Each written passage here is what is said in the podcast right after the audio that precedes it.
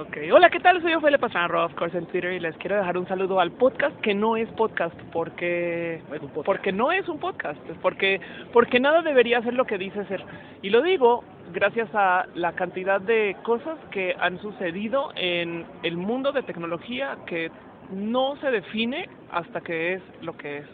Hablando de Uber, hablando de Google, hablando de Dropbox, hablando de todas las empresas que se crearon y que originalmente eran de yo no sé qué estoy haciendo, pero lo estoy haciendo. Y en eso, muy bello escuchar de un espacio que no se defina en su definición. Un abrazo especial a todos.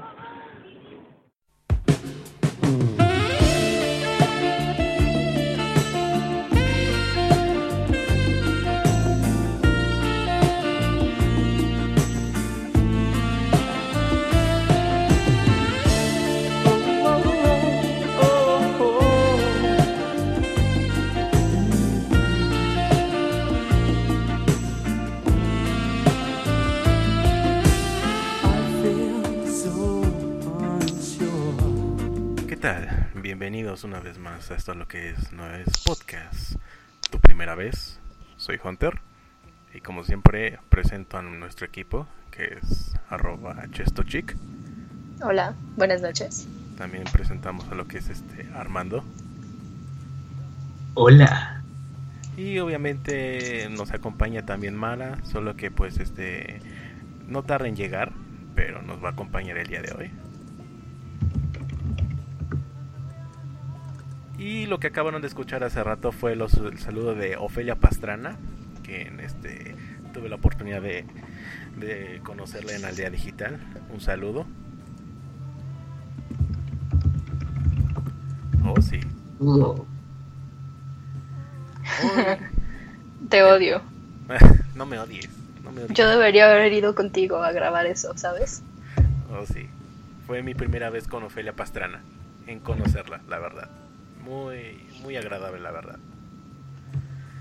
Pero bueno, hoy comenzamos un podcast diferente. Hoy comenzamos un poco más ameno. Hoy lo comenzamos, somos un poquito más íntimo. Porque hoy vamos a hablar de esa, pe- de esa primera vez. Oh, sí. Todos tuvimos una primera vez donde tú y ella tuvieron un contacto visual y fue donde comenzó todo. Fue ahí donde tú comenzaste a recorrer su cuerpo poco a poco, donde obviamente ese clímax comenzó entre ella y tú. Estamos hablando ya, ya no paraste más, tenías miedo como todos y sin embargo continuaste. Y es así como comenzamos este No es Podcast, capítulo 5, tu primera vez. Tu primera vez en un videojuego, como dirían chinga. Pues sí. Pues oiga. ¿qué pensaron? Pues sí, no se han Ah, Si esto es para niños. Esto No, es para ni- niños. No, mijo, no, no, no, no íbamos a hablar de coger, no. ¿Qué, qué les ¿Tu primera vez con niños? No mames. ¿De qué? ¿Hablar de qué? ¿Qué dijiste? No seas cano. Mi mamá ya me dijo que colgara Ay. ¿Cómo crees? y que, que me fuera al rosario. Al rosario. vamos a... Persínate. Aquí vamos a rezar el rosario. Eh, Eh, persínate en el nombre del Padre, del Hijo y del Espíritu Santo. Amén. No, y... Todavía no son las 12 y ya. No, Ya, no, no. Ya, ya, es- ya es tarde, como dicen, No ya puedo. es tarde. Ok, este, antes que nada, vamos Bueno. a, a la primera rola.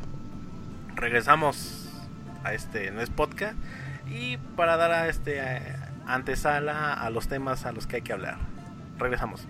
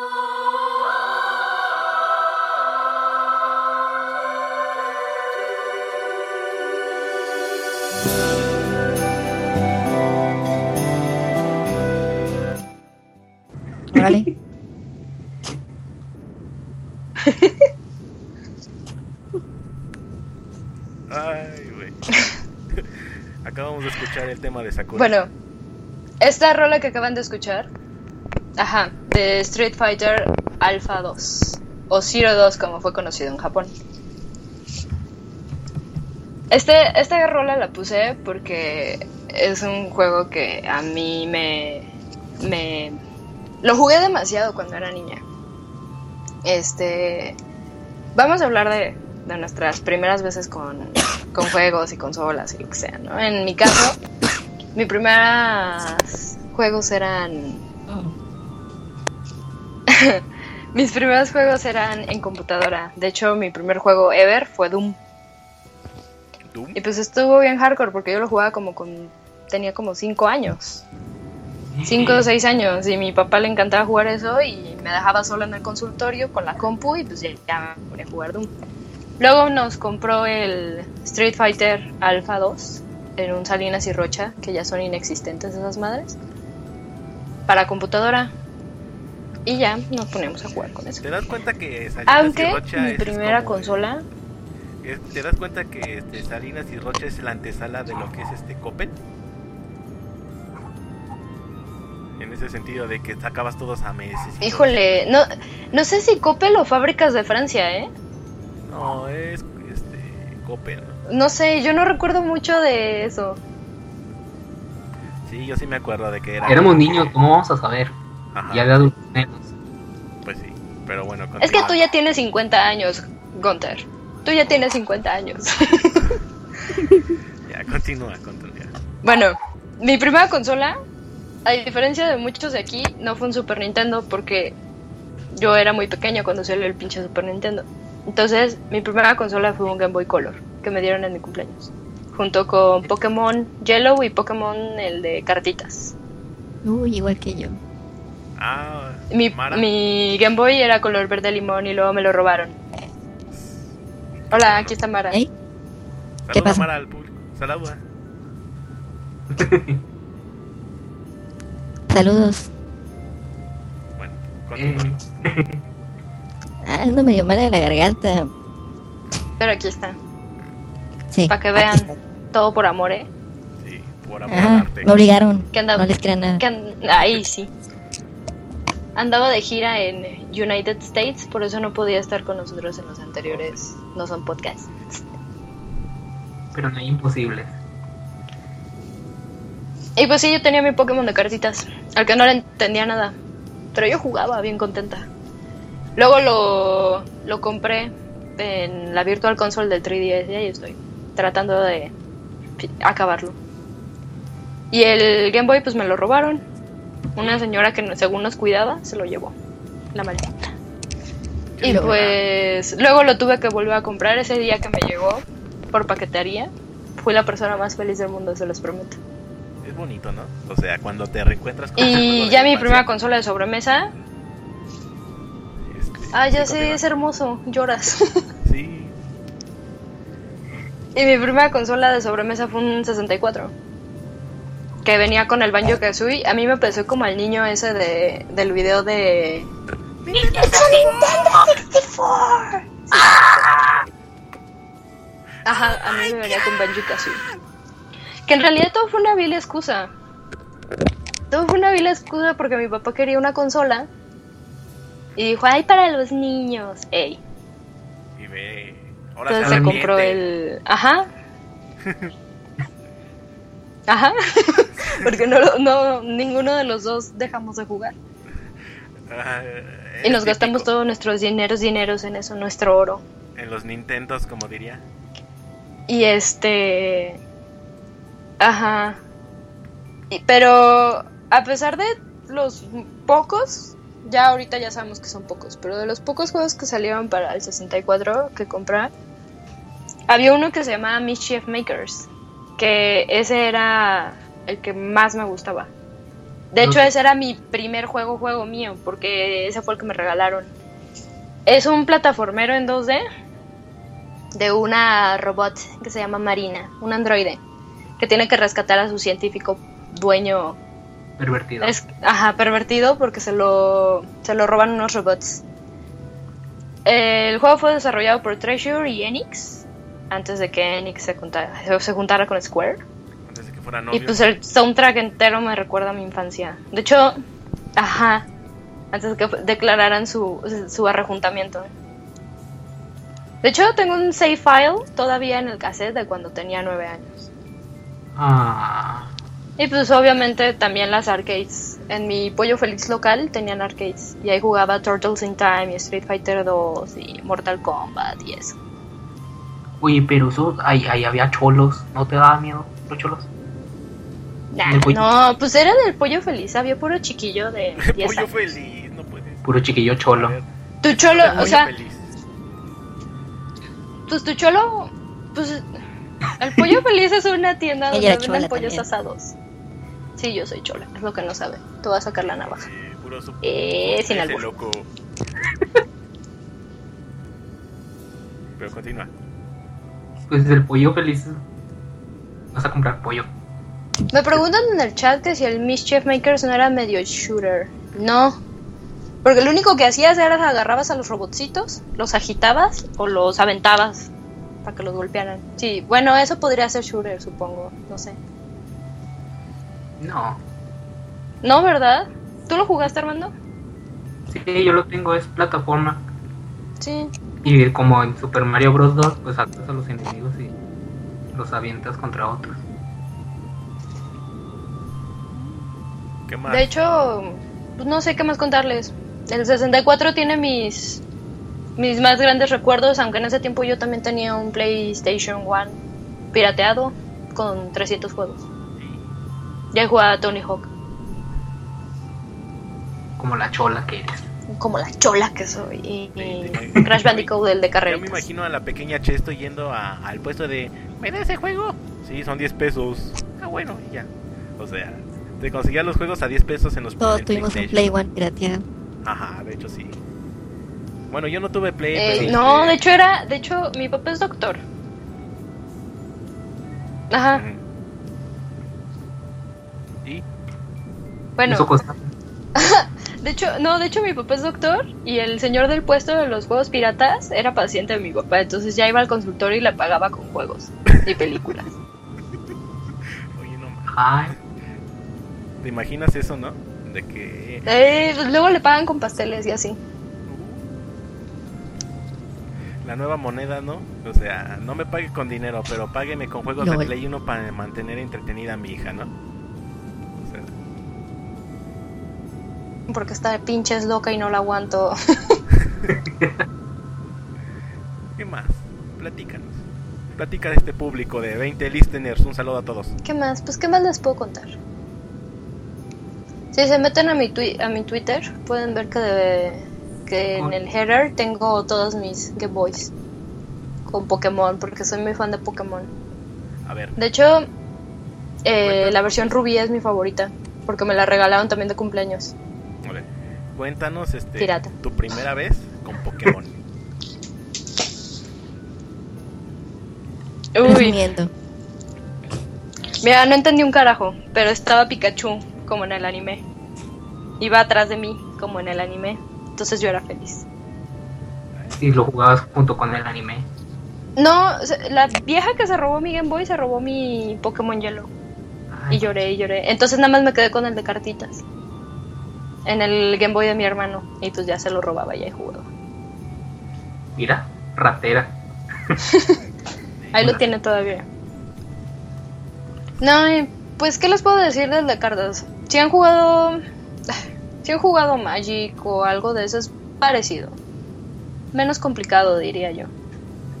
Y con Pokémon. Ujú. O sea, en el juego se trata. Es, el juego es injusto porque depende de la mano que te salga.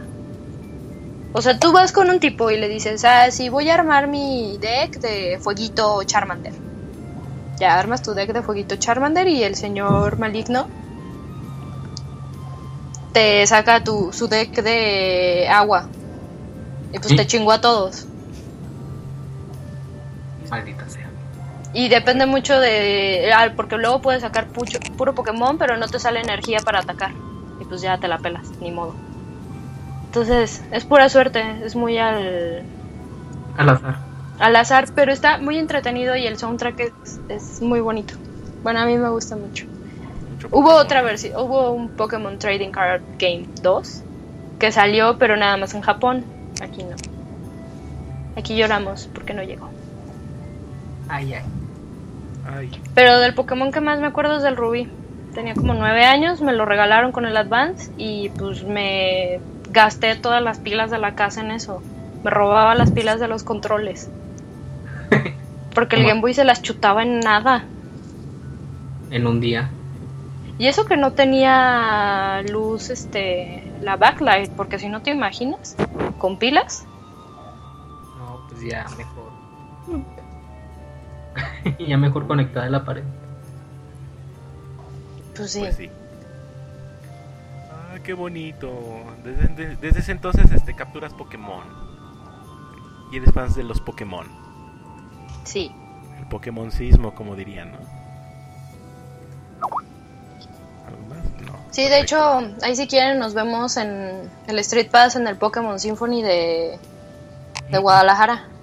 Ah, Guadalajara. Guadalajara. Guadalajara. Guadalajara, Guadalajara. Yo Ay, pensé sí. que ven- Yo pensé que vendrías al de Dice, la- Dicen que no se oye. ¿No? A ver. ya.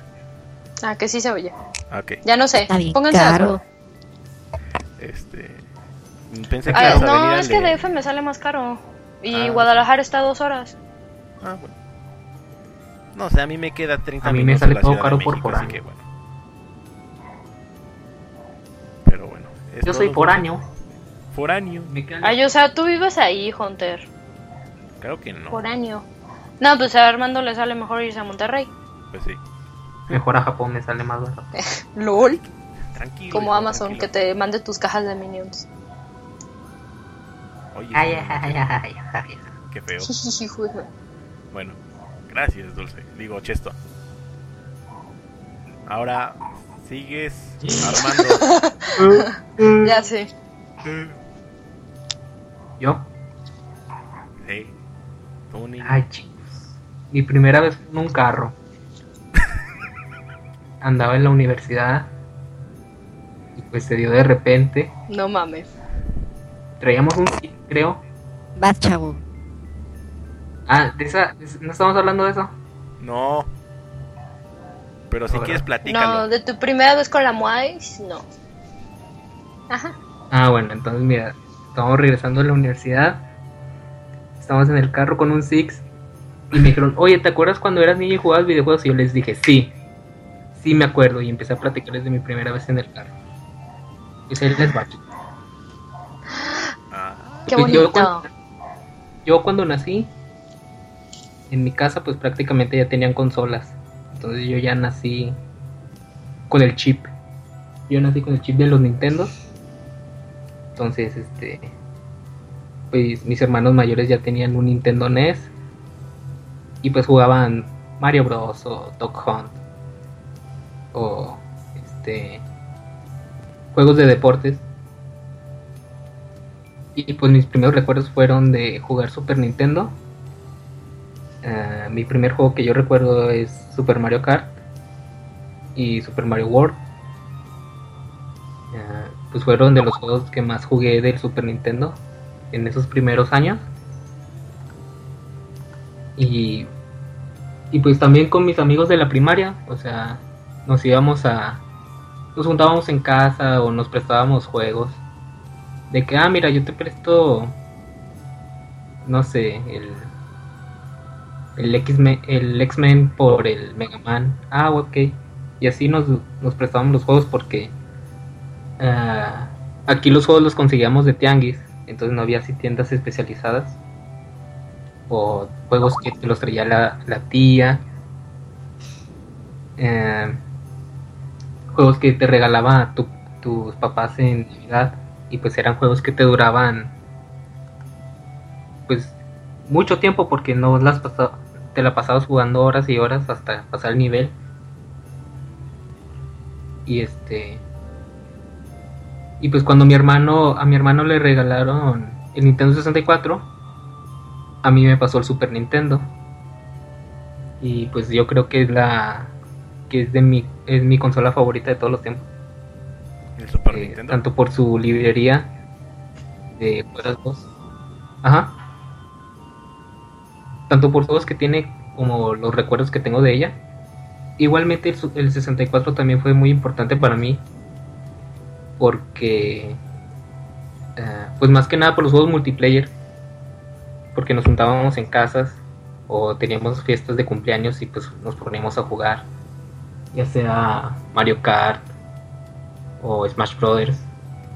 Entonces sí, sí fue una época así muy, muy añorada para mí.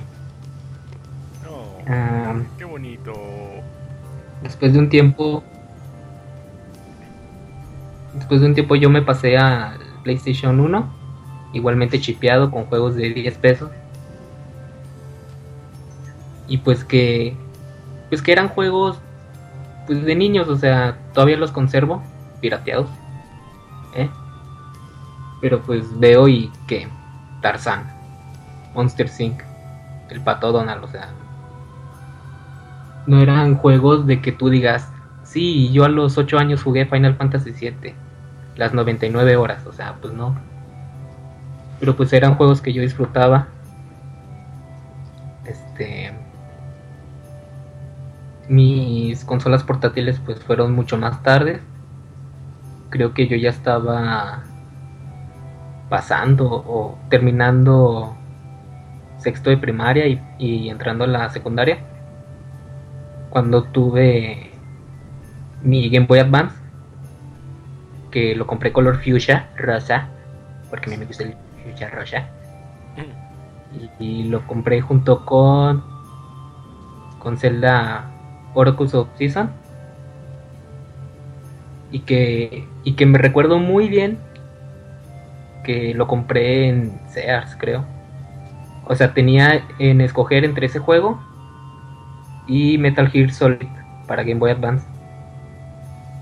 Y este y pues yo en ese tiempo pues no sabía qué diablos era Metal Gear o de qué se trataba pero nomás recuerdo que estaba que estaba Snake y una muchacha ahí en la portada. Y fue Y por pues- la muchacha. Una muchacha, fíjate, en la portada. no, de hecho se fue por Snake. Digo, A también, la también muchacha estaba la- en la edad ignoró, de, o sea. de ver a las muchachas. ¿verdad? O sea, tú ignoraste a la Sí, o sea, muchacha. Yo puberto de 12 años. Sí, o sea, yo nomás veía Zelda y dije, ¿qué es eso? Ah, tengo una anécdota, ya me acordé, hablando de Zelda. Este, pues en el 64 pues ya vemos que salió el juego de mejor de todos los tiempos que es Ocarina of Time. Habidos y por haber. Aunque ya hayan pasado 20 años va a seguir siendo el mejor. Y pues a mí, como el Nintendo 64 era de mi hermano mayor, a mí no me dejaba jugar. Entonces yo llegaba de la escuela y lo jugaba a escondidas. Aunque no supiera cómo jugarlo, tenía muy pobre in- inglés y pues no sabía las direcciones o, o esas cosas, ¿verdad? Entonces pues yo no me la pasaba dando espadazos o no sé, me ahogaba en el río o cosas así. Este pero pero desde ahí empezó mi curiosidad y y amor por Zelda. Oye, ya a mí también me pasó algo así con el, con el Ocarina. Mi papá nos rentaba, cerca de su consultorio había un local de renta de juegos y nos rentaba el Ocarina. Yo no tenía ni idea, nada más nos lo rentaba por un día.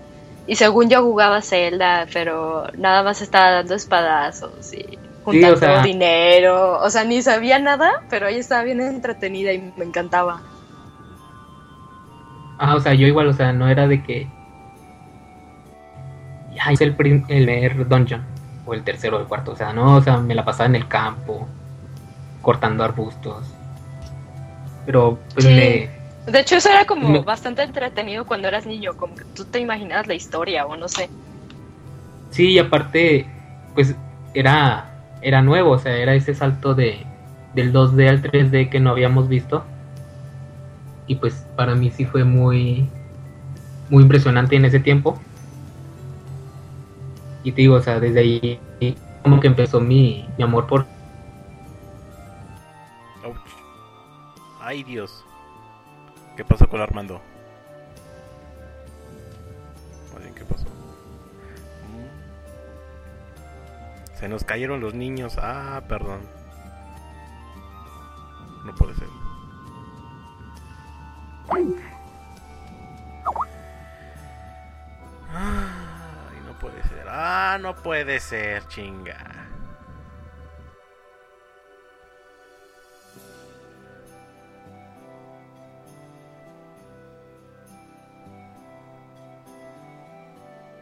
Sé. Perdón, ahora sí. Espérate.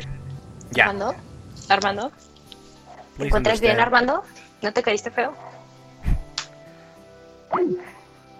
Sí se cayó. Ah, no. Bueno. en lo que arreglamos un pequeño Hola. problema, este, vamos a una rola. Así que continuamos con las patoaventuras de Armando.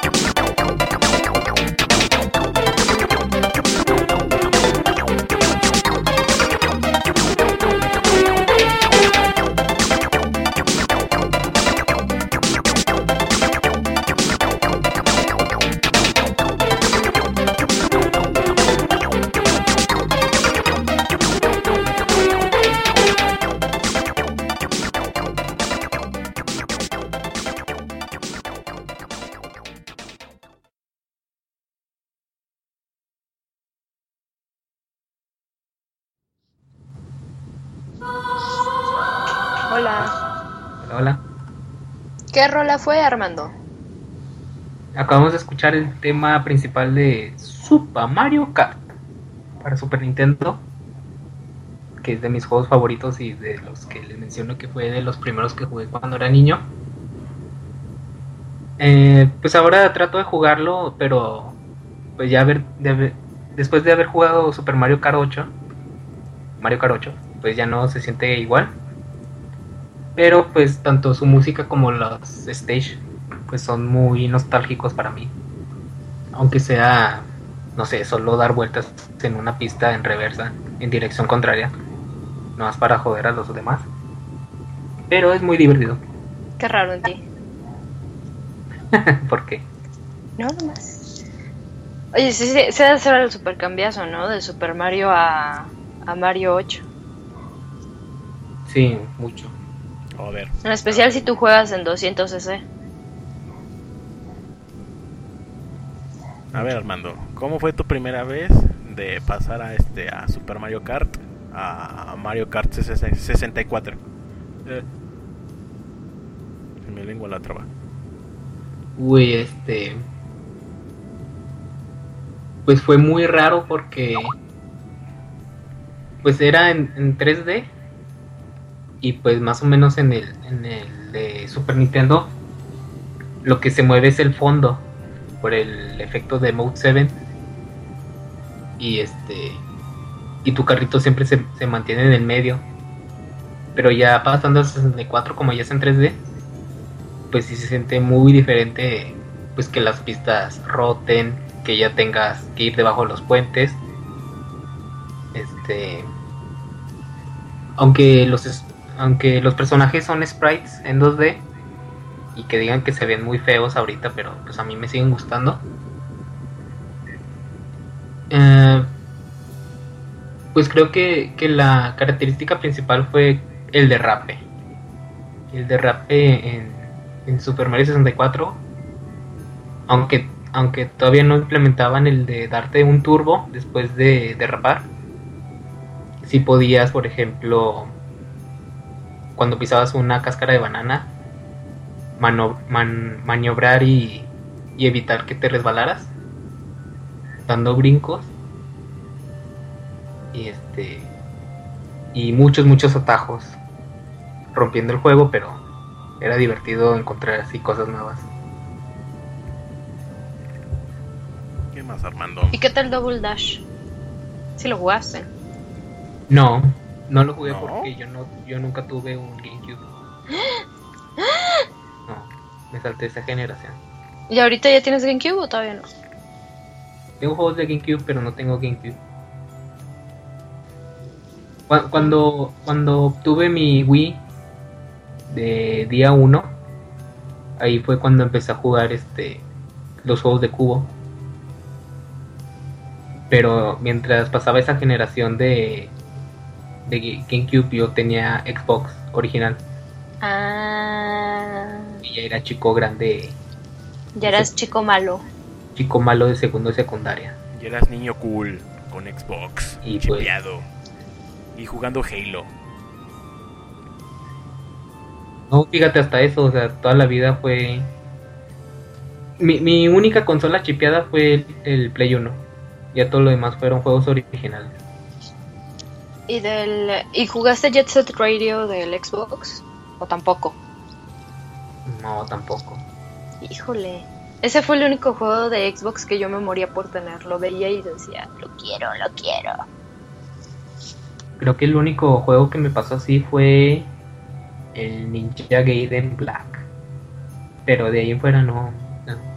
Digo, también pues eran juegos en Xbox típicos de que Halo 1 y 2. Este juegos de carreras, juegos de deporte. Pero ahí sí les puedo decir que en Xbox ah, tuve mi primera vez con Metal Gear que fue Metal Gear 2, Metal Gear Solid Sus- 2 Substance, que ese sí me lo pasé mil veces. Este, aunque aunque por ser la segunda parte no entendía nada de la historia, pero me divertía mucho matando gente. Bien psicópata usted. Bien psico. No, fíjate, o sea, lo pasé de, toda- de todas las maneras, o sea, tanto ir disparando, bueno, es que spoilers, pero ya después de que te lo pasas como dos veces, creo, eh, desbloqueas la bandana, la bandana de Snake que te da balas infinitas. Entonces ya con la con la pistola más chafa que tengas los puedes ir matando a todos. Y con eso me divertía. Y otra vez que me lo pasé de, de cauteloso, ah, yéndome por detrás de los enemigos y quitándoles las dog tags y tranquilizándolos, o sea, nunca maté a nadie. ¿Y qué otra primera vez tuve? Mm, ¿Qué tal con tu primera consola en HD? De, de, de, de, de. Pues mi primera consola en HD es el Wii U. ah, no, no, no es cierto. ¿Nunca jugaste? ah, ¿No tienes Pues- Play 3 o Xbox? Sí, sí, es cierto, sí.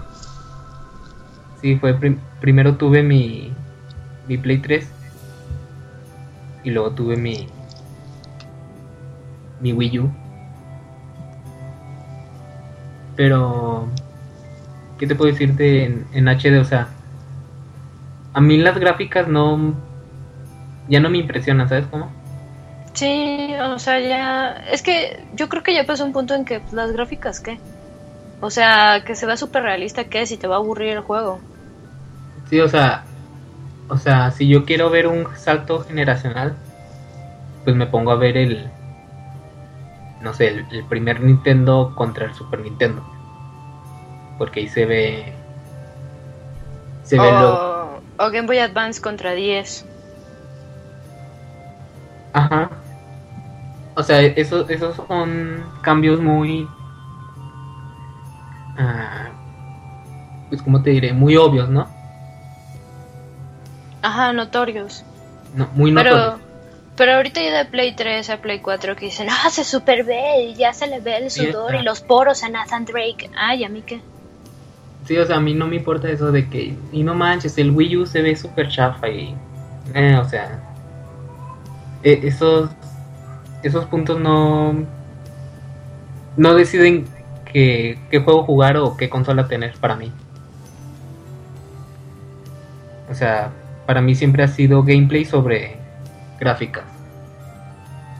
Y pues para ponerte un ejemplo, ponte eh, Super Mario Bros. 1 en Nintendo con sus gráficas de 8 bits contra cualquier juego piratón de de Xbox One pero que tenga las gráficas súper exageradas pero un gameplay malísimo y pues te vas a dar cuenta que, que el gameplay siempre gana Eso sí. De hecho, este. Pues es por eso mismo que están dando Mario, Super Mario Maker, ¿no? Sí O sea, como para echarles en cara de, mira, tú puedes hacer un mejor juego. Rífatela. sí exacto y que de hecho yo tengo ¿no? que saquen un Zelda Maker si sacan un Zelda Maker yo me muero así lo compro y me muero No, no lo Acabo creo. Jamás en no la juego. vida, Armando. Acabo yo no juego los juegos. Pero, pero en el 2006 cumple el 30 aniversario y ¿qué voy a hacer sin nada? ¿Qué voy a hacer, Conte? No ¿Qué sé. voy a hacer, Chesto? Jugar los juegos. Hyrule ¿no? Warriors, no sé. Hyrule Warriors 2 para 3DS, cómprenlo todo. No es dos, es el mismo. Cómprenlos, cómprenlos, cómprenlos. Es el mismo juego, no este Pero traía el barquito. Warriors, cabrón. Te voy a cortar de la llamada si sigues con lo de Hyrule Warriors.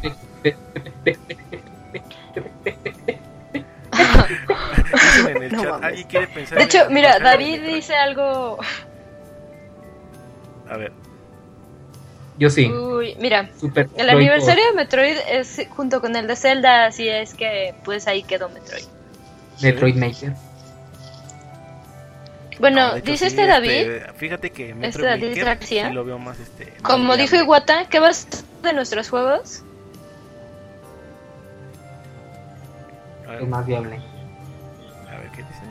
¿Qué va a ser de nuestros juegos cuando ya no se puedan ver? Dijo, mejor? ¿qué, ¿cómo dijo Iwata? ¿Va a ser, ¿Qué va a ser de a nuestros juegos cuando ya no se puedan ver mejor?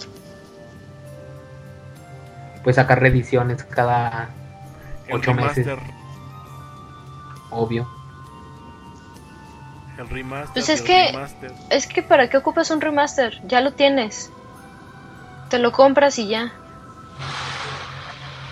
O gente puerca que lo emula, pero no necesitas hacer remake, no necesitas hacer remaster. Pero ¿quién los necesitas y los puedes vender? O sea, si vende, lo saco. Tan fácil. puro goti. Pero bueno, nos estamos yendo del tema. Mi primera vez con Got. Con una Got. Mi primera vez con Iwata. A ver, no, es un poquito más adelante. ¿no? ¿Eh? Nuestra primera vez con Iwata. Con Directly to You. Pero un poquito más adelante. Eh, ¿Algo más que quieras agregar, Arma- Armando? Armando. Este. Pues de que sigo, sigo jugando los mismos juegos de hace 20 años. Y. Que los prefiero mil veces mejor que a los que están saliendo ahorita actualmente. Estoy completamente de acuerdo con Armando. Sí, en parte. Yo en 50-50. O sea, yo tengo aquí a la mano mi. Yo tengo aquí a la mano mi Super Nintendo y. Y estoy coleccionando juegos, ya llevo más de 60. Y pues son más que nada. Pues entre juegos raros y entre juegos. Que a mí me trae mucha nostalgia. Entre juegos raros, o sea, tienes Earthbound en caja y manual, qué pedo. Sí, pero no es raro. O sea, lo jugaste y eh, está bien feo. No es cierto, ¿cómo pueden decir eso? ¿Quién dijo eso? Nadie. Pero, si les gusta algo, eh, pues atesórenlo. Pues sí, Sí, y no lo aunque los vendan. critiquen. Ey. Y no lo vendan. La verdad. Bueno. este, vender algo que te gusta. No, no lo vendan. Y si lo recuerdo, venden, mejor véndanmelo a mí. Sí, o a mí. Pero bueno, este, atesoren eso, no lo vendan porque va a llegar un momento en que se van a estar repitiendo, se van a estar dando de golpes en el pecho diciendo, ah, ¿por qué lo vendí? ¿Por qué esto? ¿Por qué lo otro? Bla, bla, bla. Cómprenlo, atesórenlo, quíranlo, jueguenlo. Ah, yo tengo una, una anécdota final, una anécdota final. Yo, A ver, yo, yo, ¿Qué? tengo, tengo una anécdota final. Ok. a ver. este cuando estaba la época del Super Tianguis y cambiaba juegos por otros después de terminar un juego pues lo cambiabas y en una de Qué esas horror. es- pero espérate te va la historia en una de esas conseguí un juego que se llama ah, Super Mario Ante Time Machine super culero el juego pero lo conseguí porque pues tenía Mario la portada y decías, oh, otro juego de Mario. Pero no, es un juego pinche educativo en inglés, que no sabías nada y estaba horrible. Y después de ese juego conseguí otro juego que a mí me gustaría que hubiera sido mejor, que era Terminator 2 para Super Nintendo. Ah, también horrible, horrible, horrible. No podía salir de la primera pantalla del juego porque pues era imposible pasarlo. Y después de ese juego lo cambié por uno que a lo mejor a muchos les gusta, a lo mejor otros no, pero que era Super Metroid. Y desde ese día lo tengo. Con caja. Bueno, al menos conseguiste algo bonito. No, pero ven cuidado. Eso ya es algo. No, Muy aquí bueno. juegos con caja.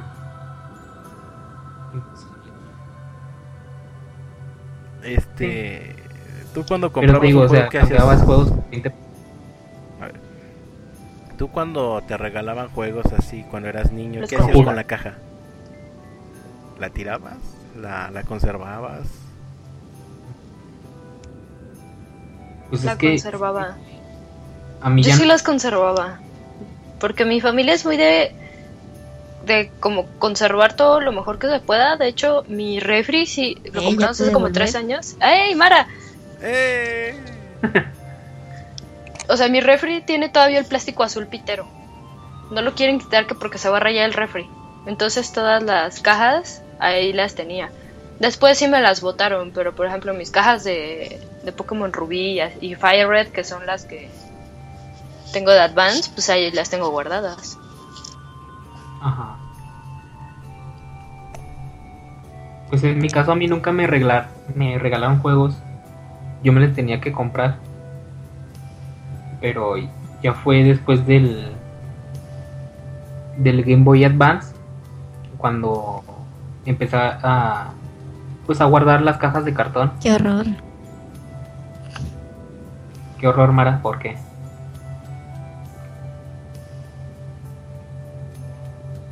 No quiere ¿Por hablar. qué, Mara? ¿Por qué? Mara nos mandó el quiote. Un acumulador ahí. Sí, puro acumulador. Pero, pues me gusta el cartón. Y leer este los manuales, que antes eran, ah, chavos, antes había manuales impresos a colores, muy bonitos. O sea, tú no entendías De hecho, el manual de el Ocarina of. Time es del que más me acuerdo. Pues es que estoy aquí de incógnita. No puedo hablar tan fuerte tampoco. Ni tan seguido. Entonces, ¿cómo nos vas a contar tu primera vez, Mara? ¿Cómo?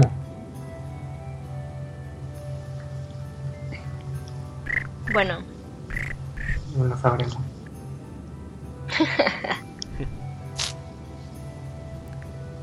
pues en el chat nos están diciendo que Julio, de Twitter, cambió Julio su Mega. Man X. Julio de Twitter. Y un chingo. Julio de Puebla, por favor. Ay, Julio de Puebla.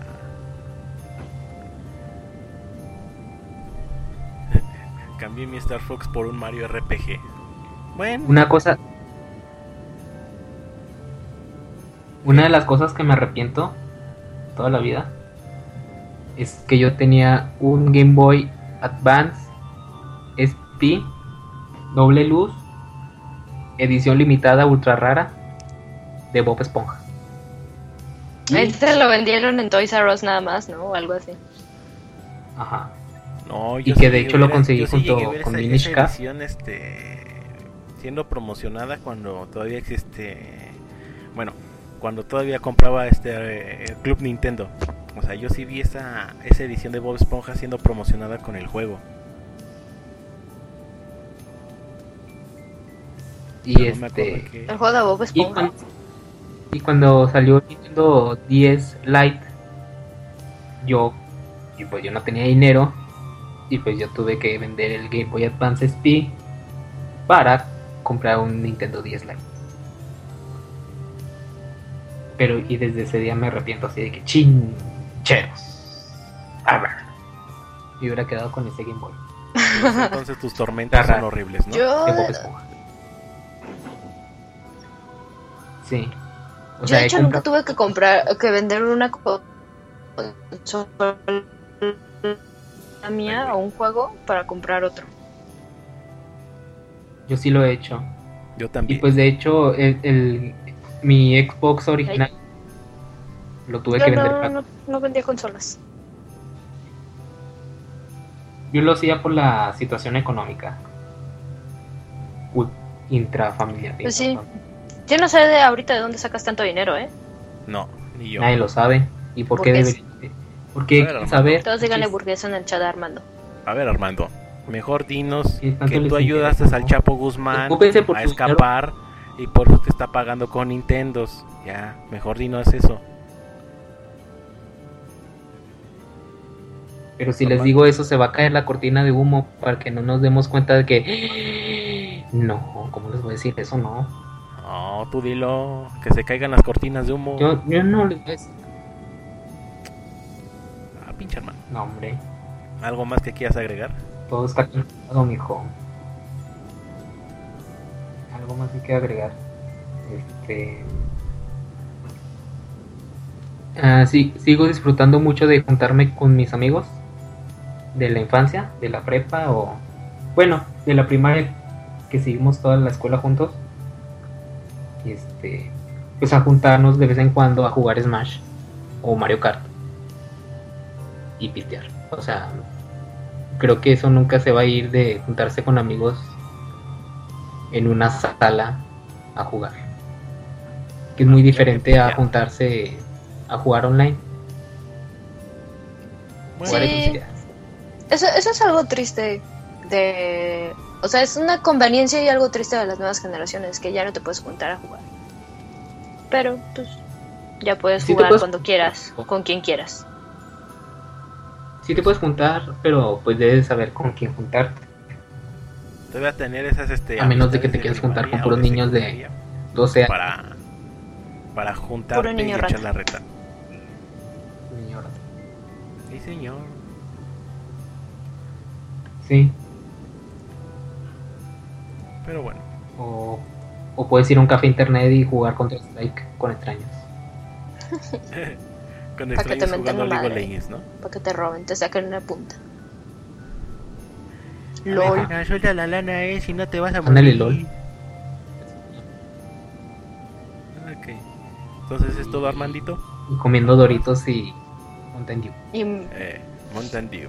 Como el Papa No, lo... este, si no lo guardo para otro podcast especial para... Tú suéltate, tú suéltate. Ah, recuerden que el podcast número 6 va a ser especial de Armando.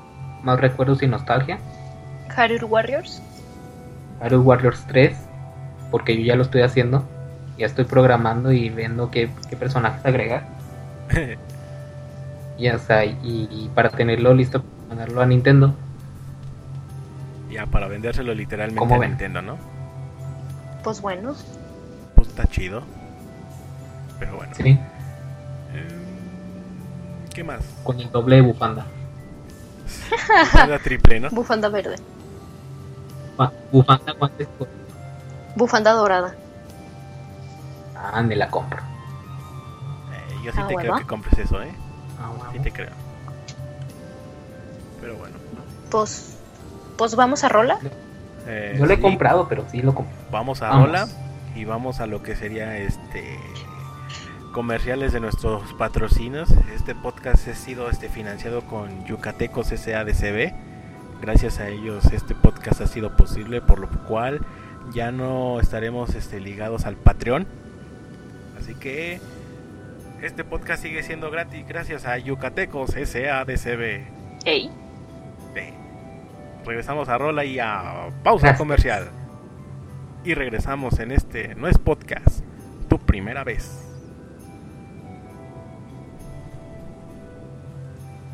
Ay, qué bonito.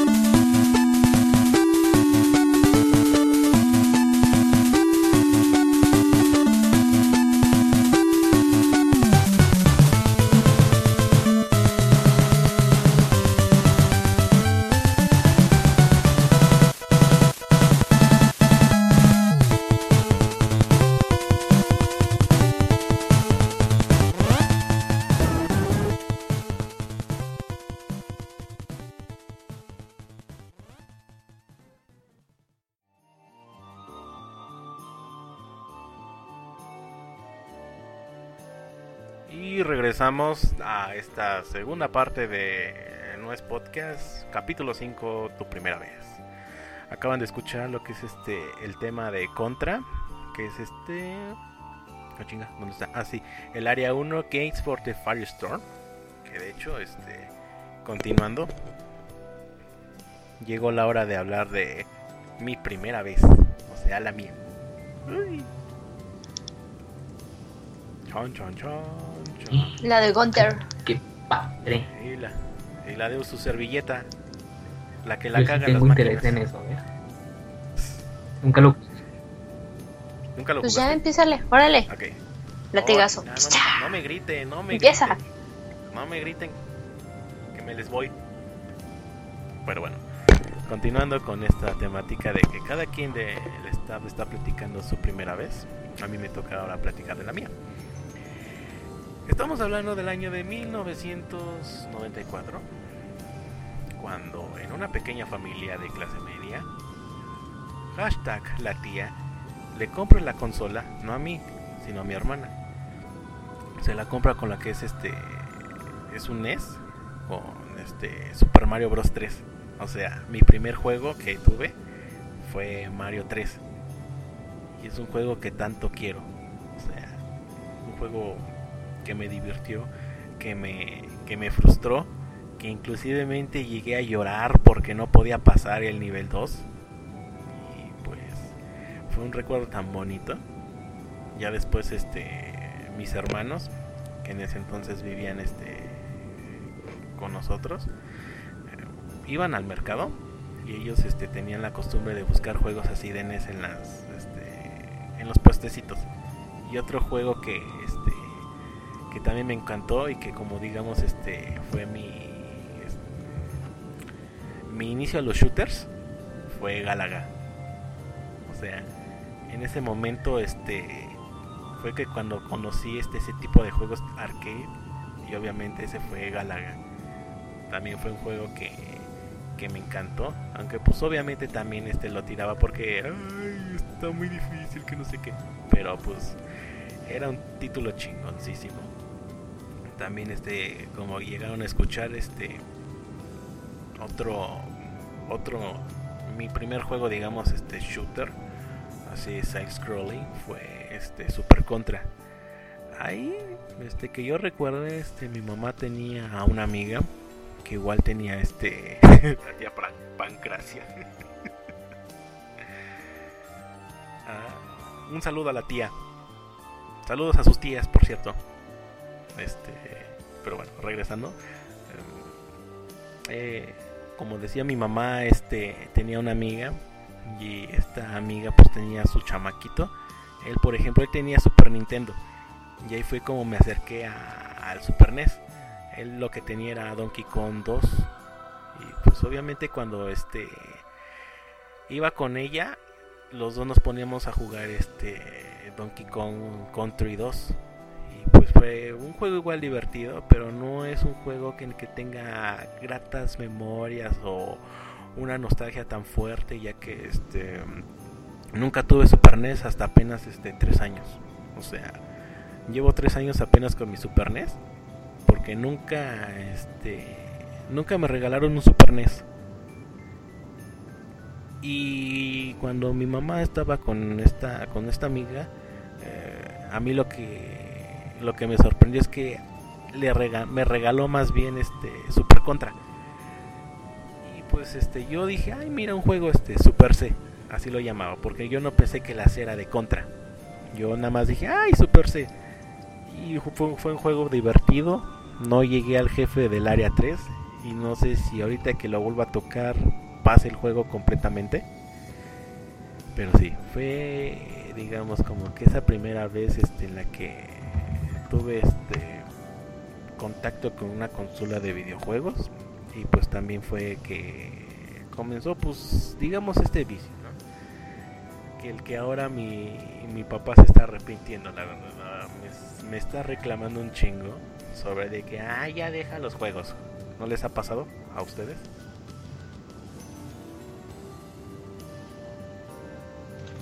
Sí. Mm, Bueno, fíjate que O sea, como que de repente sí se molestan de, ay, ya, o sea, ya, deja de gastar tu dinero en juegos, ya estuvo.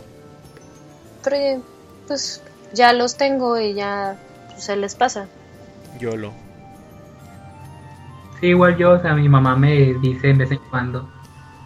Pero pues nomás entra a mi cuarto y ve que tengo lleno de, de juegos y pues ya no me dice nada. Un, chingo de Nintendo. Es que tendré como más de 200 juegos. Y los.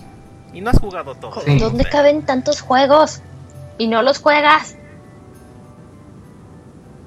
Los uso de colchón. Ah, pues sí. Mi cama son juegos. Ya nomás le pongo una sábana arriba y me duermo. Ah, Y te duermes ahí. Sí te creo, Sí. ¿eh? Continuando con Cuando les he este- mentido, nunca les he mentido. Has mentido. No le juegues al chingón. Has mentido. No tienes pito. O sea. Ay, eso no tenía que. No. ¿Cómo les puedes decir? Perdón, se me salió como este conductor de Sinaloa. No, no tengo. Pero bueno. Con dulce. Este. Como con Bueno. dulce se te salió. ¿Qué? ¿eh? ¿Qué Ah. dijiste? ¿Eh? ¿Qué? Nada, Ricardo. Nada. Ah, está Tú bien. síguele Está bien. con tu historia. LOL. Continúa, Continúa. Ah, Platica de tu Wii U que entró a tu casa del contrabando. Pirata. Este. Ahorita, pero bueno. Este, ya después de que me compraron el, el NES, este. Pedí de Navidad este, un Nintendo 64. O sea, yo literalmente tuve de regalo de Navidad un Nintendo 64. Y pues en ese, en ese entonces creo que tenías que haber dado este el aval o las escrituras de la casa porque creo que estábamos hablando de 1998, 99. Pues en ese entonces este creo que conseguir un Nintendo 64 era este pues algo muy caro. Sí, por ahí. Y pues este el juego me vino con la consola este negro, transparente. Y lo sigue siendo. Eh, y me venía con Wave Ray 64 que para mí ha sido mi, un- uno de mis tantos juegos favoritos del 64 o sea Wave Race es como que este la antesala de los juegos de carreras de Nintendo o sea yo jugué primero Wave Race y ya después me fui con este Mario Kart este F0 etcétera y ya después en Día de Reyes este, me regalaron Mario 64, que igual fue un juego que me lo acabé casi, este, casi completamente. Solo pude obtener en aquella época, creo que tenía como 9, 10 años, este, las, digo, 118 estrellas de 120. Y ahora que lo volvió a pasar, pues ya, este, ya se me hizo tan fácil conseguir las estrellas que eso luego llega a pasar, ¿no? Que cuando eres niño, este, estás jugando un título que no podías pasar y ya cuando lo pasas de adulto fue este pan comido. ¿También no les ha ocurrido a ustedes? Sea, con X título. Sí. A mí, mira, a mí lo que me ha pasado que nada cuando- es que en, en Zelda Ocarina of Time, en Zelda Ocarina of Time cuando entras al, al claro del bosque, sale un lobo. Así, Ajá. pero nada más ves la sombra. Y de niña me espantaba así horrible. Y ya después, ah, sí lo dejaba, no jugaba ya. Y ya después de grande, cuando volví a jugar, ya veía que era el lobo yo, ay, qué pendeja. No, a mí a mí me pasaba igual, pero con juegos que. Pues que no leías las instrucciones porque estaban en inglés. Entonces, igual como dices, este. Como en Super Mario 64, de que hasta el mismo título te dice dónde está la estrella. De que, ah, la estrella está arriba de la montaña. Y tú, quién sabe por dónde te ibas y encontrabas otra. Encontrabas otra estrella que no era la del título. Y este. Y pues sí, ya jugando lo de adulto, pues te lo pasas en un 2x3, o sea. No sé, por ejemplo, tú mencionas Contra. Y con Contra, pues te tardaba semanas en pasarlo porque está muy difícil. Y pues ya de adulto lo puedes pasar, este. Pues fácilmente en una hora. O hasta en Pues de hecho, los chavos estos de React, los de videos de YouTube, los pusieron a jugar contra. Y ya ves cómo se los violan. Ah, Ah, sí. No, ni. Pobre chavo, o sea. Si, si nos escuchas y naciste del año 2000 para acá, pobre de tu generación. No sé cómo. Quiero cómo que juegues Mega Man. sobrevivir. Ah, también los pusieron a jugar Mega Man 2 y no pudieron tampoco. Quiero que jueguen Pong.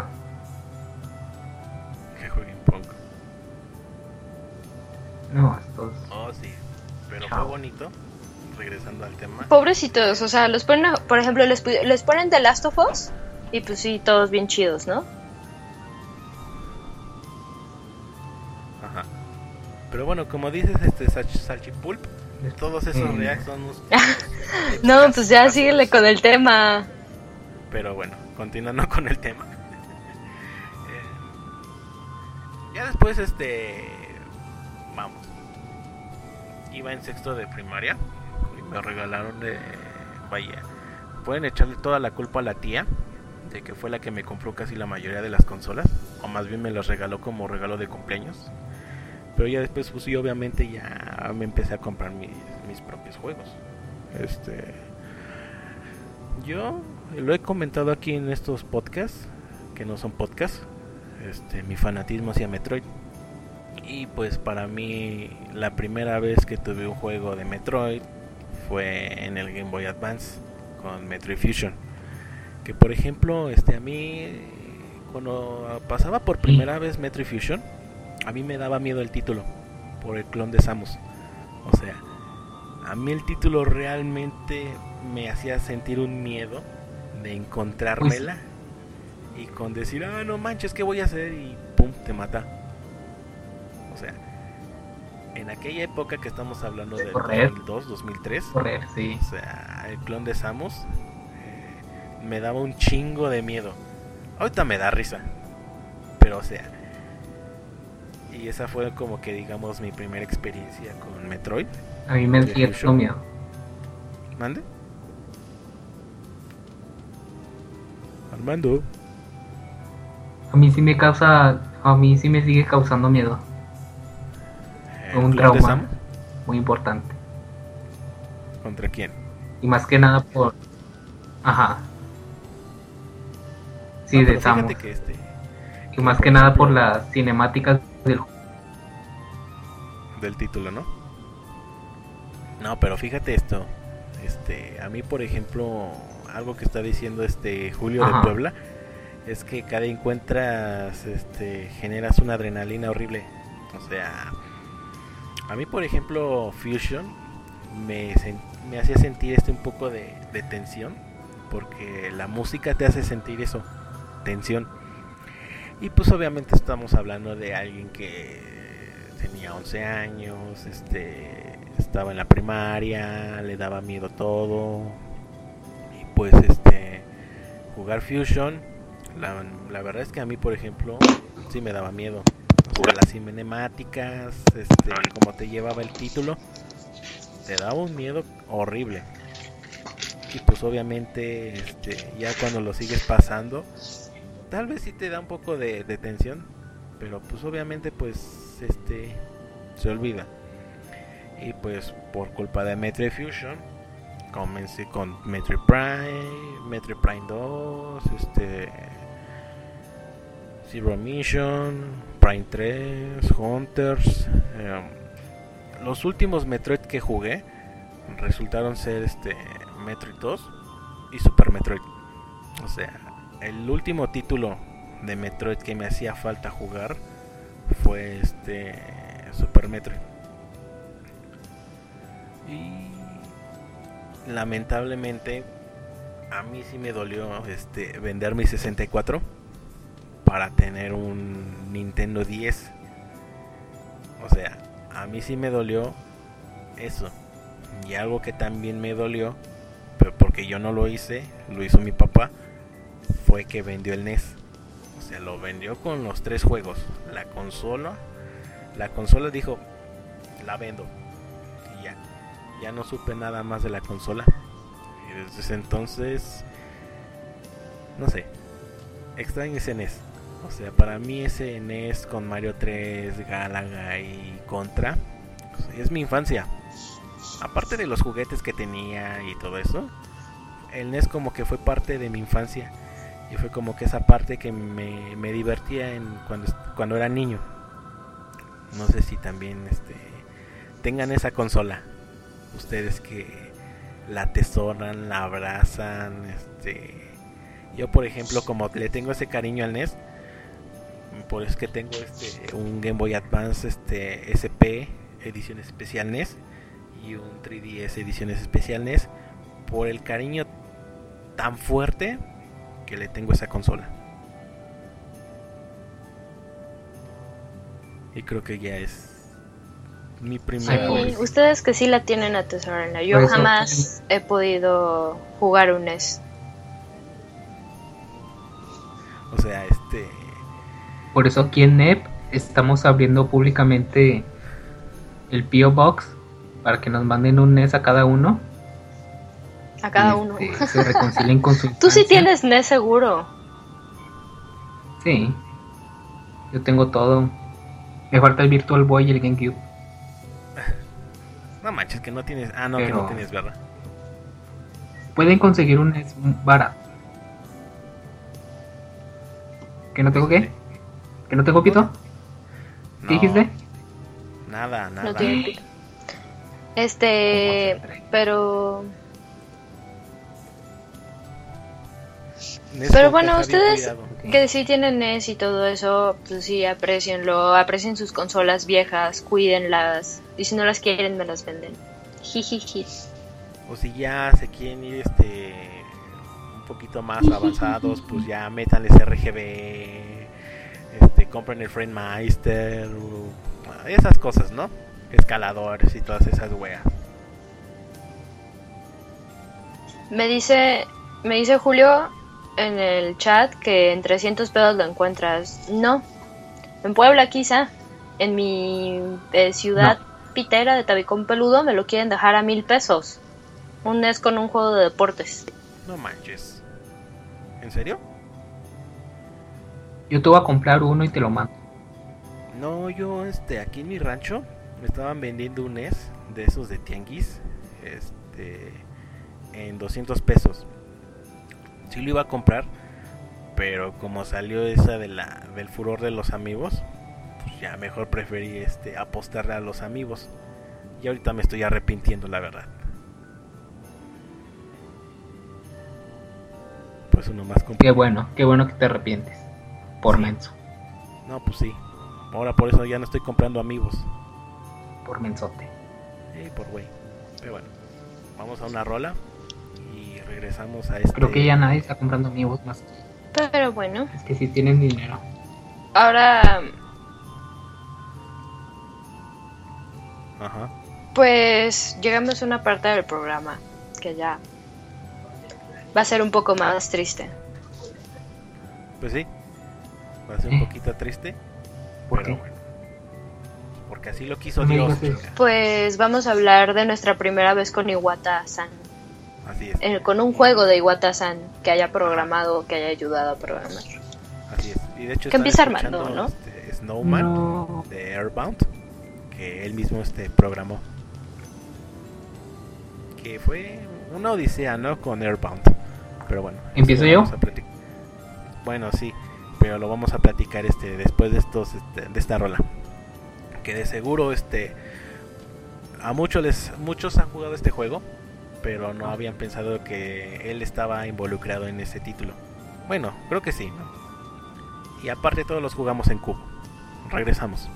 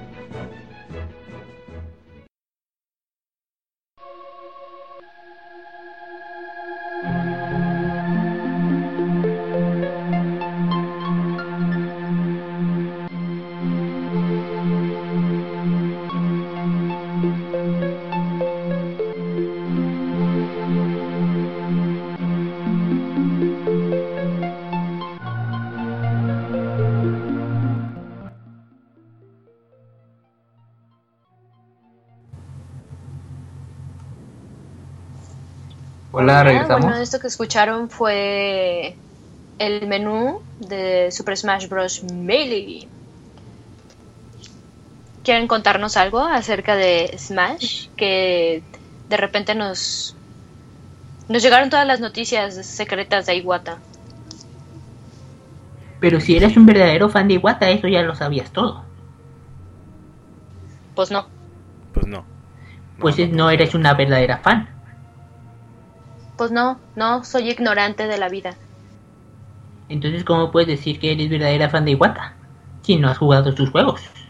Incluso antes de que fuera presidente de Nintendo. ¡Ah! ¡Ah! De mierda. Jaja. No te creas. Yo tampoco sabía. Este. Pues creo que. Bueno, Que de Smash Bros. La experiencia más grande que he tenido fue jugarlo en Nintendo 64 con, na- con amigos. Cuando era nuevo. Y fue increíble. Fue pues, tu primera ¿qué fue lo que hizo Smash, ¿no? Iwata con Smash? Bueno, tengo entendido que Iwata lo que hizo Pues sí, con Smash siendo el primer Smash. fue- No, con Mele. O sea, este, lo que tuvo que ah, involucrar Iwata eh, en Smash Mele fue que él depuró el código, toda la programación de Mele, él la depuró para que el juego estuviera, digamos que bien optimizado. O sea, esa es como que la, la contribución que hizo Iwata a Smash Bros. Melee.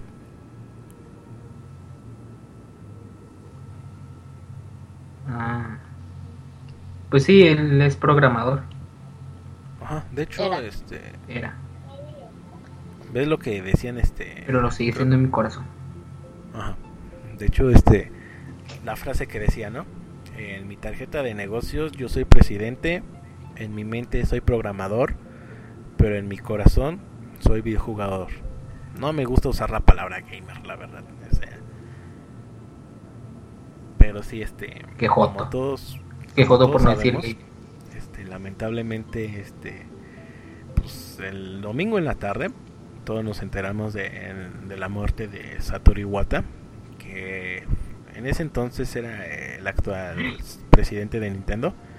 Y pues obviamente, este, esta, esta sección o esta parte del podcast la vamos a dedicar más a nuestra primera vez que tocamos un juego en donde Iwata estuvo este involucrado tanto en programación o en cuanto a producción del título.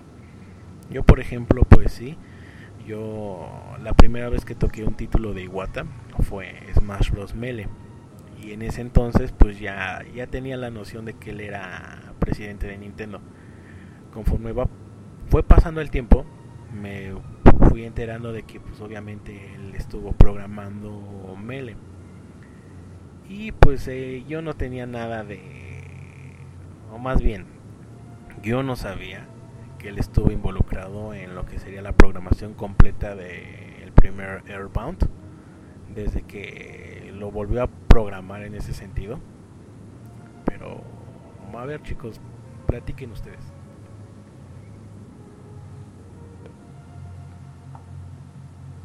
Pues este. Yo aquí estoy viendo una lista de juegos donde participó Iwata. Y pues como Iwata era miembro de HAL Laboratories, que son de los creadores de Kirby, pues sí les puedo decir que mi primer juego de Iwata fue un Kirby. Pero no fue un Kirby cualquiera, sino fue Kirby's Dream Course de Super Nintendo, mejor conocido como Kirby Golfito, porque es un juego de golf, pero con Kirby, super chingón. Y pues ese juego no exactamente era mío, pero pues iba a la casa de mis primos mayores y disfrutaba mucho jugarlos con ellos. Este, años después lo conseguí para lo conseguí para jugarlo y sigue siendo muy divertido, incluso más de, de dos jugadores. Ah, otro juego que veo que, que estuvo involucrado Iwata fue Pokémon Stadium, Stadium para Nintendo 64. Y aquí tiene la nota de que hizo, de que programó el código de batalla de Pokémon en una semana. Entonces, eso te dice mucho sobre sobre qué máster de programación era él. Y pues nunca fui muy fan de los juegos de Pokémon, pero sí recuerdo mucho el Pokémon Stadium porque pues era el juego que tenían mis amigos de la primaria y nos juntábamos en casas a jugarlo, teníamos la estaba de moda la caricatura, los juguetes. Entonces sí me llevaba mucho de la mano en ese sentido de la serie de Pokémon. Y pues no tan bueno, ¿qué te puedo decir? Ya teniendo Iwata de presidente, pues todo lo que lo que hizo en el Wii y en el Nintendo 10, que fue ya cuando entró, creo que entró de presidente en el 2002, 2004, pues que fue ya fue esta generación de salida del GameCube y entrada del Wii. Entonces sí, sí atesoro mucho esos juegos que tuve en esa generación. Sí, fue como que la, la Yo generación pues, yo ¿no? estoy más novata en todo esto. Sí, pues sus 10 años de presidente. Tampoco duró 10 años. Ah, Yo lo ¿Cómo? que jugué de Iwata fue Pokémon Gold and Silver. Silver fue mi primer juego de ello, de programa. Pues, eh, sí participó en la programación. Lo que él hizo fue que pudieras jugar canto, este, en originalmente, ajá, en Yoto.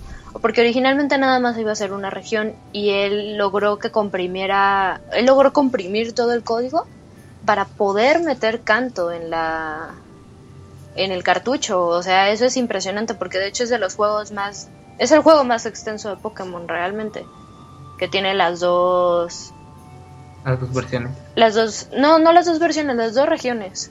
Entonces por eso es Entonces sí, por eso es un poco más extenso Pokémon Gold and Silver. De hecho, eso yo no lo sabía. Yo lo supe hasta que se murió. Y pues nos dicen en el chat que pues Airbound es su obra maestra, la verdad. Yo apenas empecé a jugarlo hace poco, que pude cambiar mis mis monedas de Club Nintendo para comprarme Airbound porque no había tenido el placer y es un juego difícil de conseguir. Entonces, pues me está gustando mucho. Es increíble que él haya programado todo eso, la verdad.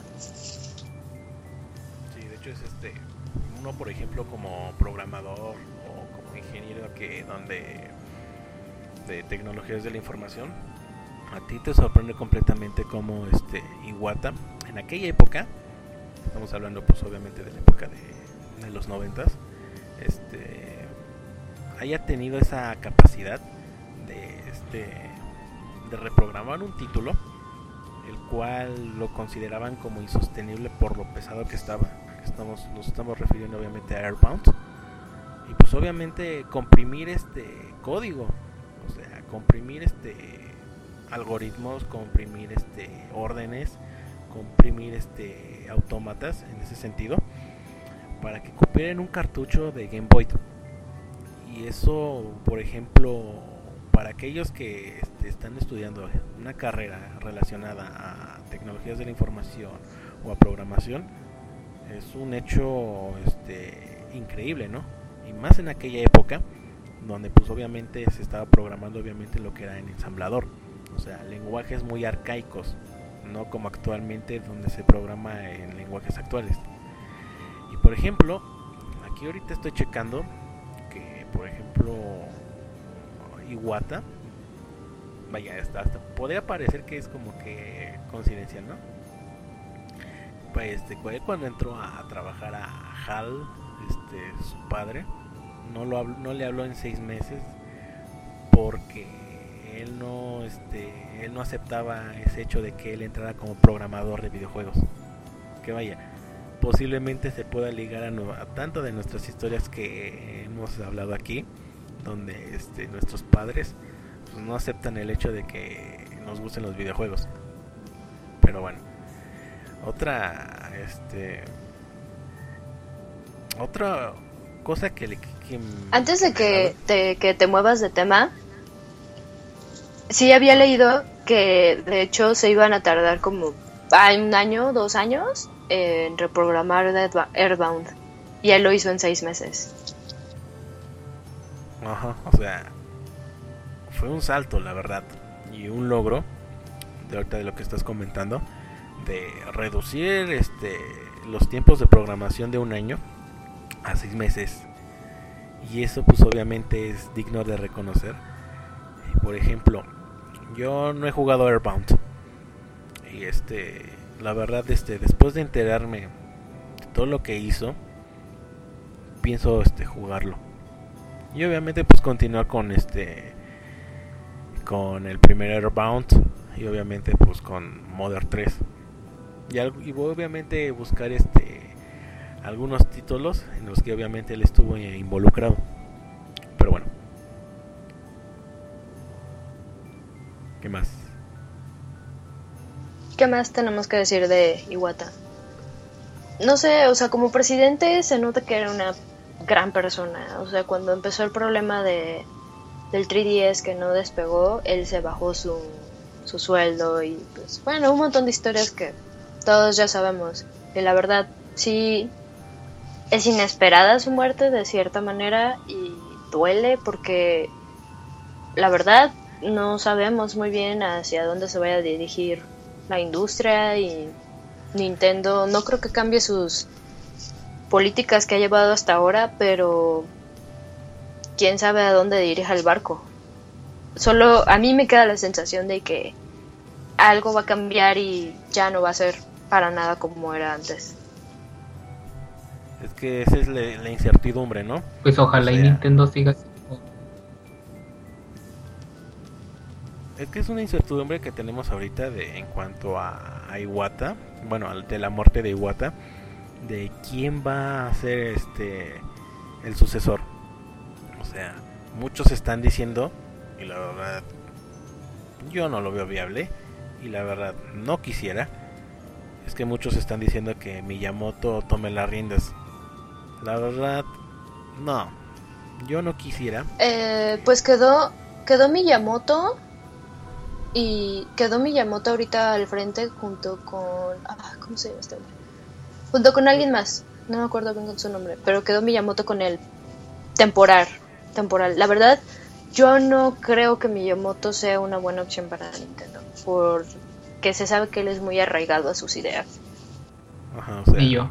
Y más que nada porque Miyamoto es un creativo y no es un, no es un líder productor. Miren, eh, O sea, ah, yo no lo veo dirigiendo una empresa. Genio Takeda.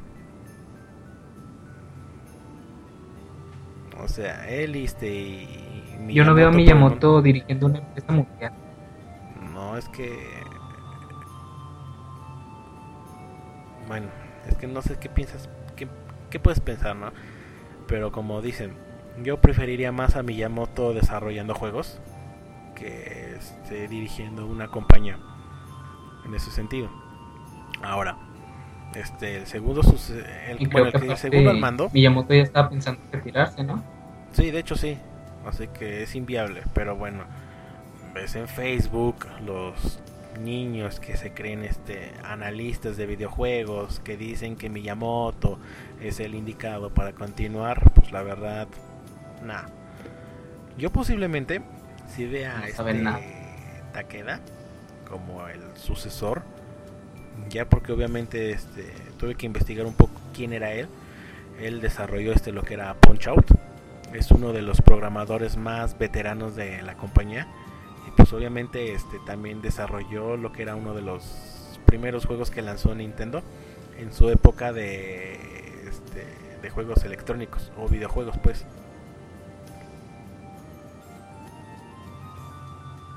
Ajá. También hizo algo en desarrollo de Wii, ¿no? Mm, no la verdad no no sé la verdad más bien creo que este que él estuvo en lo que era la estrategia de mercado o toda la estrategia, todo esa, eh, toda esa labor que tuvo para lo que sería el lanzamiento del Wii y del Nintendo 10. Que mira, muchos está dando en incertidumbre porque él falleció en una época donde él estaba desarrollando este NX, o sea, NX. Y es ahí donde queda la incertidumbre, donde Ajá. se va dejando un proyecto a medias que posiblemente se vuelva un verdadero éxito para Nintendo o ojalá y no queramos un fracaso. Nos dice Julio en el chat que sí, que él hizo el Wii, él es un ingeniero, no hizo el mercadeo, pero también ha desarrollado juegos como ya dijiste, Punch Out y todo esto. Pues sí. No, o sea, él no desarrolló Pues sí, lo que Nintendo en necesita es un Más bien este, lo que Nintendo necesita para este cubrir este este puesto de presidente es casi alguien con las mismas habilidades que tenía Iwata. Que vaya, este obviamente a muchos de nosotros nos va a doler un poquito Pues- ya no verlo en un Nintendo Direct con el Directly y obviamente el Please Directly to you. A mí me encantaba su inglés de Iwata, la Si verdad. meten a Kojima, A Kojima, no mames. A Koji, a Inafune. no, quién sabe. O sea, si quieres metemos a Inafune. Ah, ¿verdad? A, a Camilla. A Camilla. No, nos va a bloquear, me cae de... Que Pero y nos bloquea a todos. Blocked a, Hideki Kamiya. Block Latinoamérica completamente. Pero bueno, continuando con el tema. ¿Qué más quisieran agregar? Pues no mucho que la verdad, pues ojalá Nintendo no pierda el rumbo para nada con esto, que no creo, pero que les... No sé, que, que descanse en paz el hombre. Eso se le desea y que la verdad respetemos su legado y juguemos sus juegos porque pues para algo los hizo. Pues sí. No para que lo confundamos con Miyamoto. Y que por favor déjense de de mamadas. de que sí, queremos amiibo de Iwata, porque lo queremos mucho. Pero ni siquiera han comprado un Wii U o un Yo creo 3DS. que eso es un insulto, la verdad. O este, algún juego de este, Nintendo. Amigo de Iwata. O sea, desde mi punto de vista, yo considero como que un este un insulto a pedir un amigo de, de su persona. Es mejor este rendirle un tributo o respeto a Iwata Un que homenaje. jugar que jugar sus juegos los juegos en el que él estuvo este desarrollando o estuvo a cargo. Yo por ejemplo le, no sé si él tuvo Pues algo que ver pero le agradezco suficiente el hecho de que él u otra persona hayan rescatado Bayonetta 2 o sea,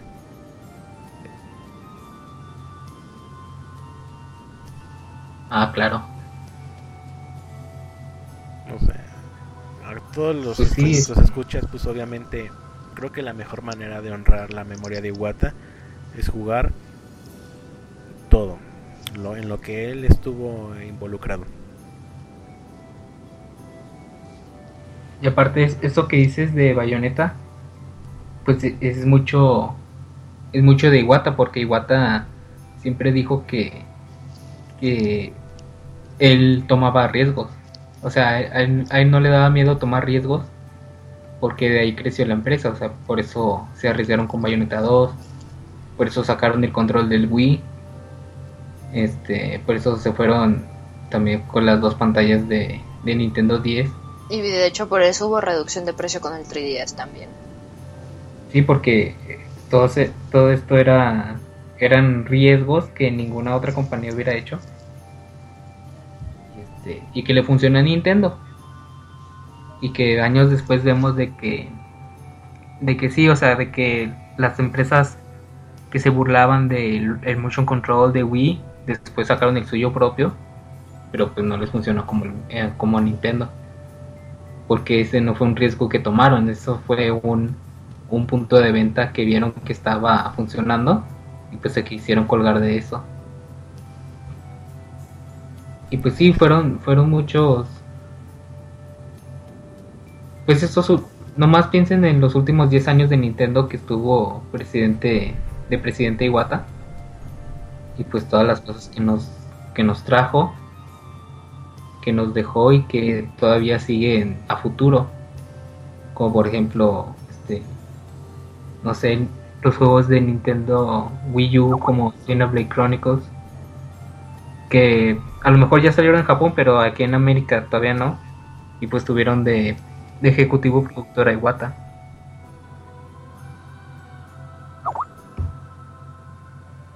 Pues sí. Ahora, ¿qué más? Y pues no sé qué más haya que agregar, chicos. Pues sí. Descansa en paz, Satoru Iwata. Una mentira. Ah, soy gay. No, esa mentira, no, ¿verdad? ¿Cómo? Nada, nada. No. Pero bueno, Pues, pues sí, que descanse en paz. Rip Iwata San. Espero que donde sea que esté lo disfrute. Ya le tocaba. ajá. Que fíjate que lo feo, Ya que tocaba. desde ¿Cómo era? el punto de vista que tengo, que falleció en el momento en que todos, los, todos les estábamos reclamando porque tuvieron una pésima pa- participación en E3, eh, el anuncio de Metroid Prime Futbolito, y pues lo único que nos estaba diciendo es, please understand.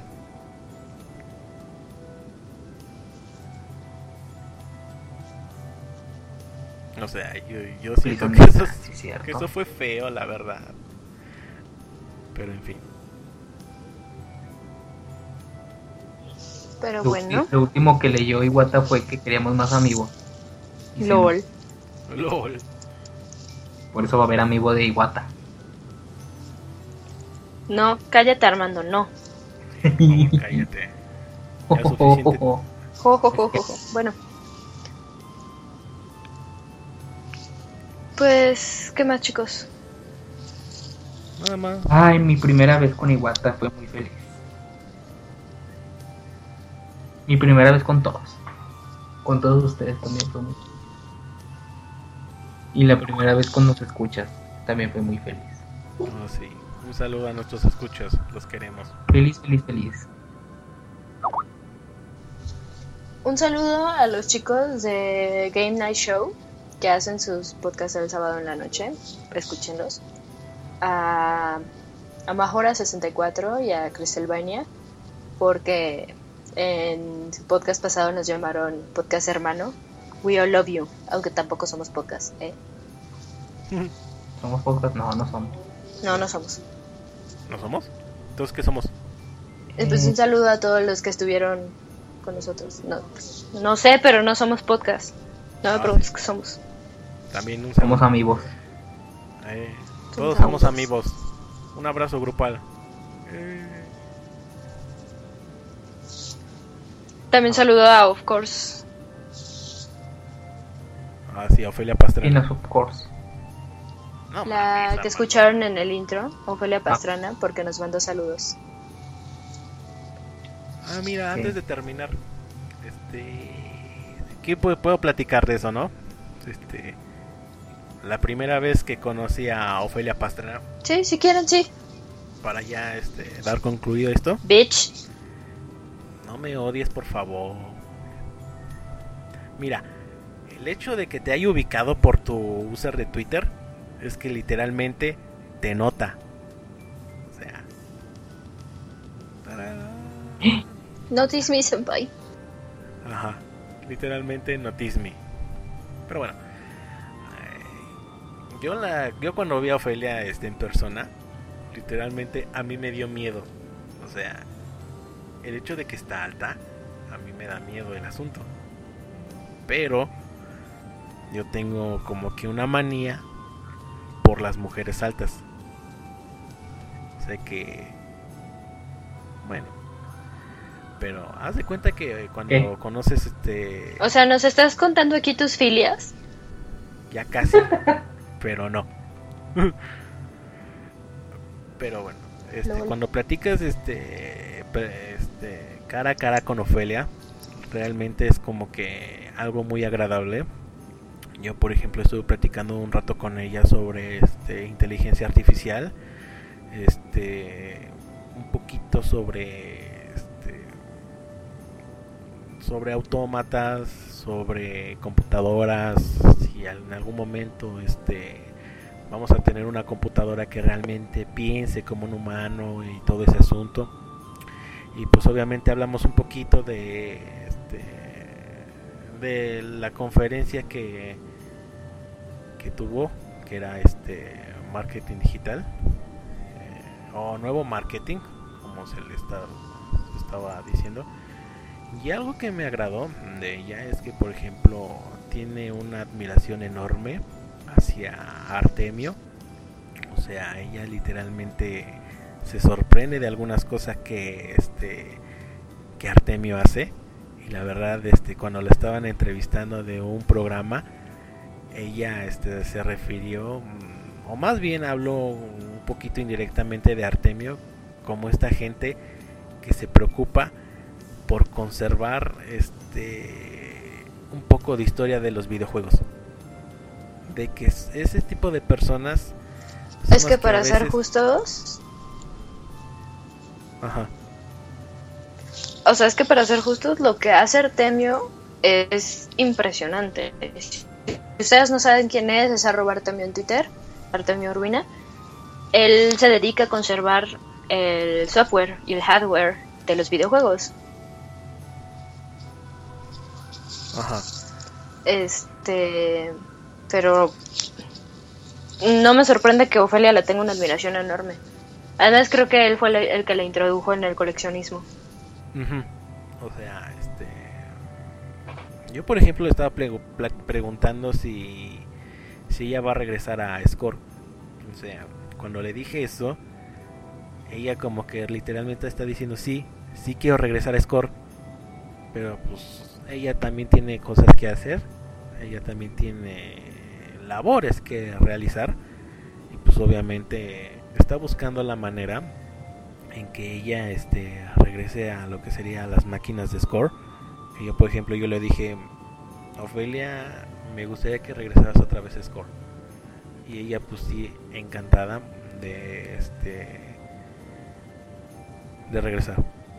Pero sí, o sea, si ustedes tienen una oportunidad donde ella esté dando una conferencia este en alguna parte de su rancho, de conocerla en persona y platicar, la verdad es una experiencia muy grata, es una experiencia agradable. Además de que pues obviamente pues su altura impone un poco, pero realmente ese sentido de conocer a Ofelia este, es, es- es increíble, ¿no? Y aparte todo el conocimiento que tiene en cuanto a, a redes sociales, marketing, y computación o inteligencia artificial, ese tipo de cosas. O sea, puedes platicar con ella de una manera tan agradable que inclusivamente pueden tener este un debraye tan grande. Y creo que eso es todo de, de esa primera vez que conocí a Ofelia Pastrana, que de hecho este a ella le agradó el nombre Muchas gracias, Hunter. Muchas gracias. Pero no te enojes. Qué padre. Pues muchas gracias por platicarnos, Hunter. Bitch, Oh, yo debía haber estado ahí contigo. Bitch, sí. Bitch. bitch. Ah, bichenme si No, pero qué ¿eh? bueno que, que la conociste y ya viste que es una persona súper agradable y que te la pasaste padre. Ajá, es una persona muy, muy agradable, la verdad. Muy agradable, muy buena onda. Y pues como que le gusta ese, ese cariño de- entre las personas que la admiran. Y fíjate que ella tiene un poco más de, de fe en México que en su país. O sea, ella le agrada tanto México que tiene esa confianza de que salgamos adelante. Algo que a nosotros luego a veces nos está haciendo falta. Ese, es como un tema de discusión interesante, pero sí, si te fijas, realmente los extranjeros ven a México mucho, con mucho, con mejores ojos que nosotros mismos. De hecho sí. Pero bueno, ya nos quedan este cinco minutos, así que despedimos completamente este no es podcast tu primera vez. Muchas gracias a todos.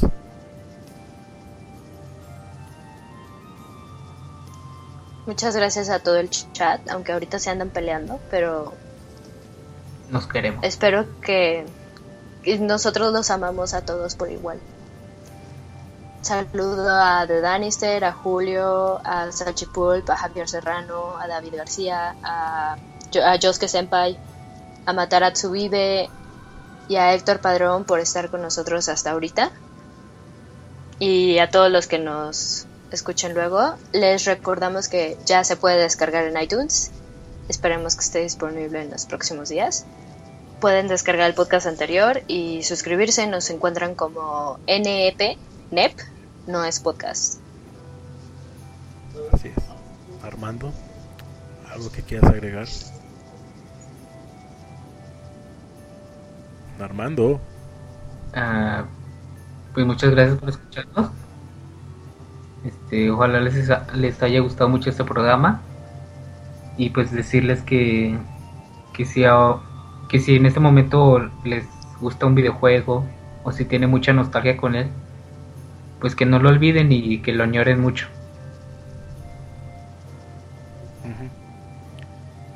Pero bueno, muchas gracias a todos. Saludo y un abrazo completamente al chat. Y otra vez un abrazo a Ofelia Pastrana, quien nos dio un poco de su tiempo para grabarnos el saludo que escucharon al principio del podcast. Y pues bueno, muchas gracias este Armando. Muchas gracias, Hunter. Eh, Chesto, muchas gracias. Pues muchas gracias. Arroba Hunter Vikernes. A mí me encuentran como arroba ChestoJake y a Armando como arroba armi-kun. Y también a Y no olviden el podcast oficial de el Twitter. es, este, Arroba Hoshi. Lovely y a nuestra querida Gaby que está desaparecida en combate. Así es. Este, Arroba Gapigob. muchas gracias a todos. Que tengan este un feliz viernes. Una disculpa por este los problemas técnicos que tuvimos. Disfruten Evo. Eh, disfruten Evo. Este, nos veremos en el tren del mame del Evo. Y pues obviamente muchas gracias a todos. Esperemos que les haya gustado. Y pues también para incluirlos a todos, propónganos temas para poder hablar. No, no solo nosotros este, buscamos temas para poder hablar y que ustedes este, platican en el chat. Quisiéramos que también ustedes nos, nos propusieran temas para poderlos discutir aquí. No sé qué opinan. Pues sí, me parece perfecto que nos envíen sugerencias y comentarios a arroba no es podcast en Twitter con los temas de conversación que les gustaría de los que platicáramos. Eh, el próximo podcast vamos a tener invitados especiales y el que sigue también ya vamos a tener de invitado a Julio de Twitter, Julio de Puebla, de Puebla para aquellos que le mente la madre en vivo. Ah, sí. Este, lo de ¿Será los eso invitados posible? sorpresa todavía sigue este, en discusión. Este, pero bueno. Eso lo estaremos hablando en el transcurso de la semana. Pero bueno, puede, es, es un probable. Pero ya, pero pueden estar seguros de que Julio de Twitter va a estar aquí algún día. Así es. Muchas gracias a todos y que la pasen bien.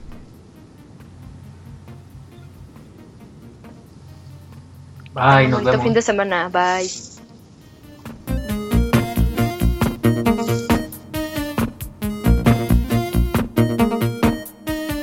I'm the operator with my pocket calculator. I'm the operator with my pocket calculator.